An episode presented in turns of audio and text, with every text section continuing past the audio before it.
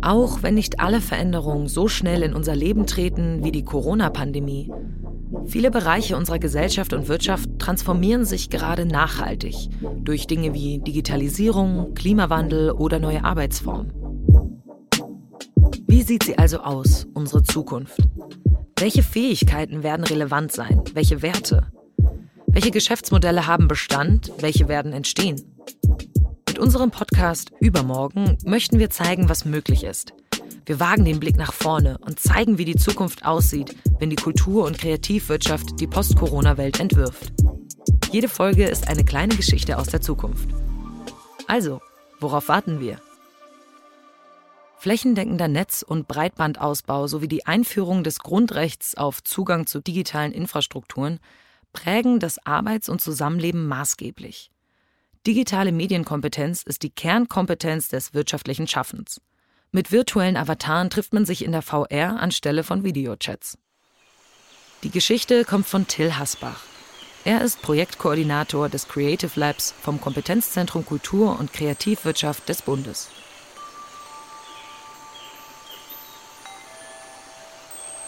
Stefan Wiedlinger schlägt die Augen auf.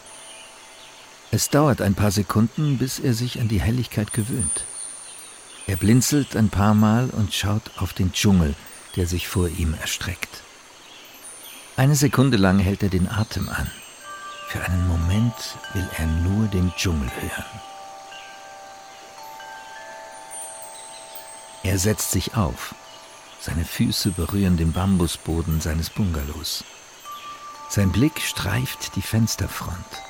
Anmutig erstrecken sich vor ihm die Kuangxi-Wasserfälle, in denen sich die Morgensonne bricht. Herr Wiedlinger, wo sind die Anlagen für die Pressekonferenz der Monetarisierungsstrategie? Äh, äh, entschuldigen Sie, Frau Gömsch, ich bin gerade erst aufgestanden. Ich, ich schicke es sofort. Stefan setzt die schwere Brille ab und begutachtet sein Schlafzimmer. Die kahlen weißen Wände, die halb verdorrten Pflanzen und das ungemachte Bett, auf dem er in einer äußerst unbequemen Position gestern eingeschlafen ist. Er geht mit schweren Schritten zum Spiegel. Um seine Augen zeichnen sich zwei rote Ringe ab. Druckstellen der Oculus Real, der Virtual Reality Brille von MetaWorks. Oculus Real. Leben und Arbeiten in einer virtuellen Welt mit Multitouch-Effekten und hyperrealistischen Umgebungsgestaltungen. So wird Arbeiten zu Urlaub. Als Stefans CEO vor einigen Wochen mit der Idee ankam, die Arbeit an einen virtuellen Urlaubsort zu verlegen, ist Stefan direkt kritisch geworden. Auch nach drei Wochen ist er von der Idee nicht hundertprozentig überzeugt. Diese Woche ist die Testunit Digit World der Berchtler AG, also seiner Firma, virtuell an den Kuangxi-Wasserfällen in Laos. Letzte Woche waren sie auf Sizilien.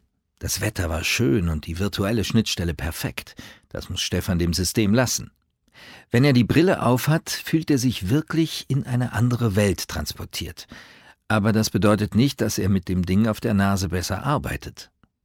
Der Chef erhofft sich eine effizientere Arbeitsweise seiner MitarbeiterInnen, wenn die Arbeit in einem virtuellen Urlaubsressort verrichtet wird. Mensch, Wiedlinger, jetzt haben Sie sich doch nicht so. Morgens wird gearbeitet und abends treffen wir uns am Infinity Pool. Ist doch geil, oder? hatte sein Chef gesagt. Doch statt Erholung wird Stefan jedes Mal aus seinen Gedanken, seiner Entspannung gerissen, wenn ein Kollege oder eine Kollegin einfach so in sein Zimmer platzt. Wenn ihm jemand im System eine Privatnachricht im Chat schickt, wird die durch ein Klopfen signalisiert und ohne dass Stefan es steuern kann, direkt vorgelesen. Sein virtueller Yogakurs letzte Woche war deshalb mehr Stress als Entspannung. Jetzt nehmen wir die Hände neben uns stützen uns auf, den Rücken durchstrecken und atmen. Eins,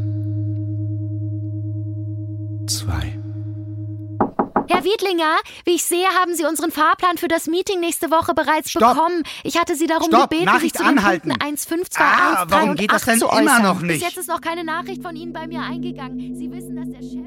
Das System hat noch eindeutige Fehler. Die Idee, Arbeit und Entspannung miteinander zu verbinden, ist ja gar nicht schlecht, aber dann sollte das System schon ausreichend funktionieren.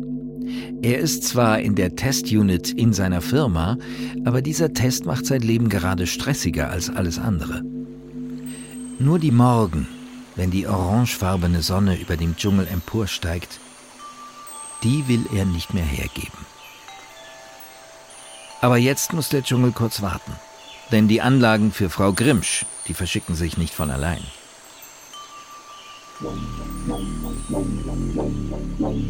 Wie sieht sie also aus, unsere Zukunft? Was ist zukünftig möglich und welche Innovationen können jetzt angestoßen werden?